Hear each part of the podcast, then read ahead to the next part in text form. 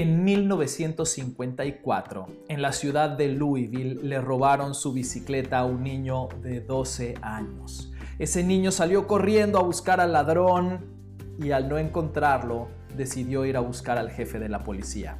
Ese jefe de la policía era el entrenador principal de boxeo en un gimnasio de la zona. Llegó y le dijo, policía, necesito que encuentre a ese ladrón porque le voy a tirar los dientes cuando lo encuentre. Y el policía, a ver el entusiasmo por los golpes de este niño, le ofreció entrenarlo gratuitamente. Este niño empezó a entrenar día y noche, le encantaba lo que hacía.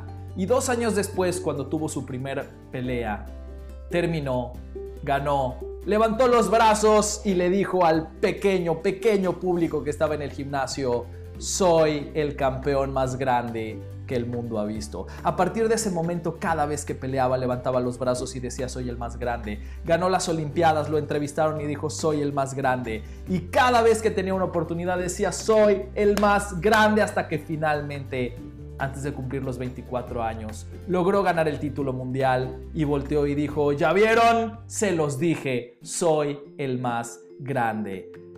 Ese pequeño niño terminó convirtiéndose en quien ahora conocemos como Mohamed Ali, el boxeador más grande de la historia, quizás para muchos es el más grande, eh, pero sin duda está entre los 10 que más éxitos han tenido.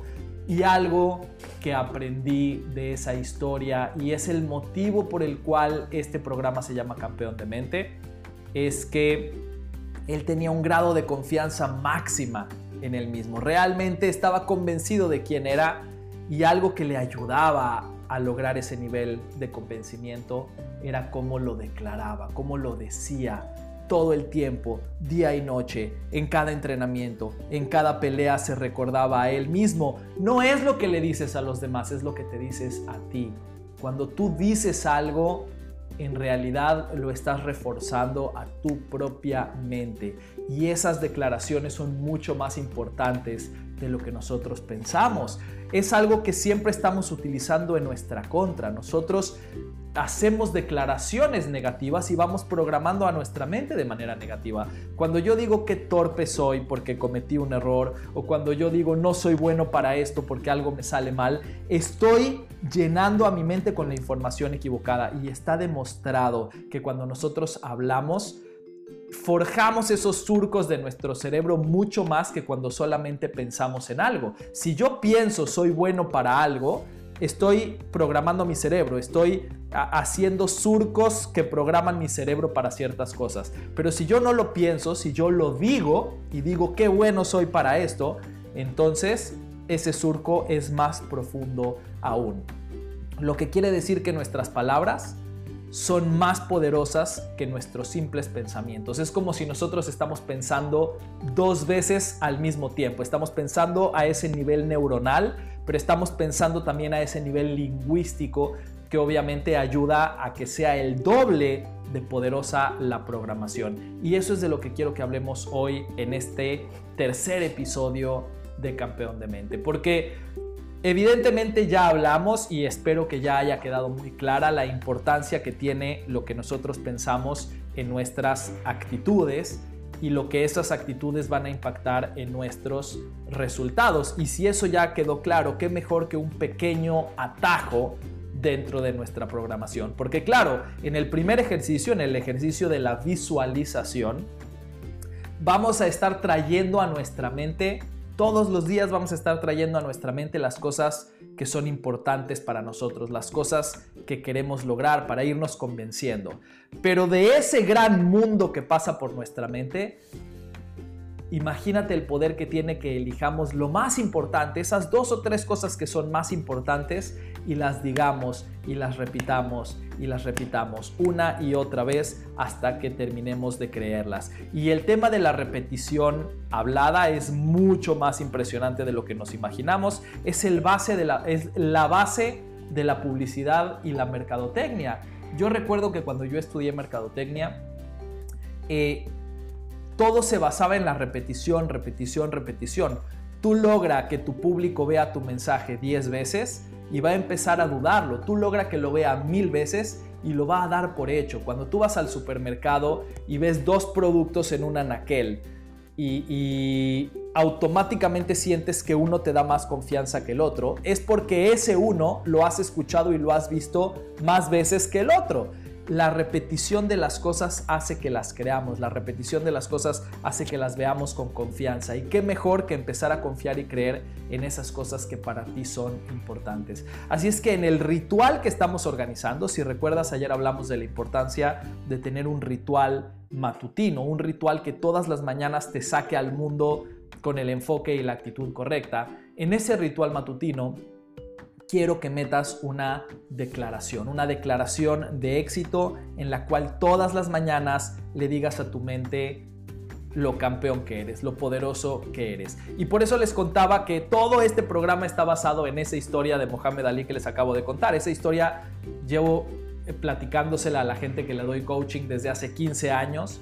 Eh, y, y cuando llegó el momento de hacer este programa, dije, ok, ¿Qué, es lo que tiene la gente en común más exitosa? Olvidémonos de ese ejemplo, ¿no? Toda esta gente que entrevisté para mi libro, gente que son dueños de bancos, gente que son dueños de cadenas de supermercados, gente que realmente han logrado los más altos niveles de éxito. ¿Qué tienen en común? Tienen en común esto, que, son campeones como Mohamed Ali y que están locos, que ven el mundo diferente. Y ven el mundo diferente porque también se cuentan el mundo diferente. Entonces quiero que tú hagas esta declaración. Eh, eh, para todas tus mañanas, para tu ritual matutino. Yo sé que quizás te cueste trabajo, a mí fue lo que más trabajo me costó. Empezar a decirme cosas me hacía sentirme loco, me hacía sentirme demente. Pero además hay frases que nos cuesta trabajo inclusive pensar. Cuando a mí me dijeron tienes que empezar a, a pensar o a decir, a declarar eh, soy exitoso, me costaba trabajo, me costaba trabajo decirme soy alguien exitoso, me costaba trabajo decirme soy alguien millonario, me costaba trabajo decirme soy alguien feliz, porque claro, son cosas que el mundo nos ha programado a relegar, el mundo nos ha programado a creer que hay ciertas cosas imposibles y pensar en esas cosas que son, entre comillas, imposibles, nos generan angustia, nos generan dolor, nos generan incomodidad, pero tienes que saber que esas cosas que más incomodidad le generan a tu mente son las que más necesitas trabajar. Si te duele más es porque lo tienes peor programado.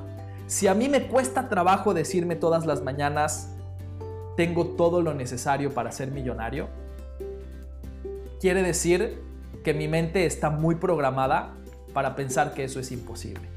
Y por eso me duele y por eso me incomoda. Entonces son las cosas que más tengo que trabajar. ¿Ok? Y recuerda, lo dijimos también en el primer episodio. Si te cuesta trabajo todo este ejercicio, si sientes que te ves como un loser hablándote a ti mismo todas las mañanas, por favor dame el beneficio de la duda. Es mejor ser un loser millonario que ser el chico cool lleno de deudas. Entonces dame el beneficio de la duda durante 15 días, inténtalo. Lo peor que puede pasar es que en 15 días digas, ok, ya me di cuenta que esto no funciona.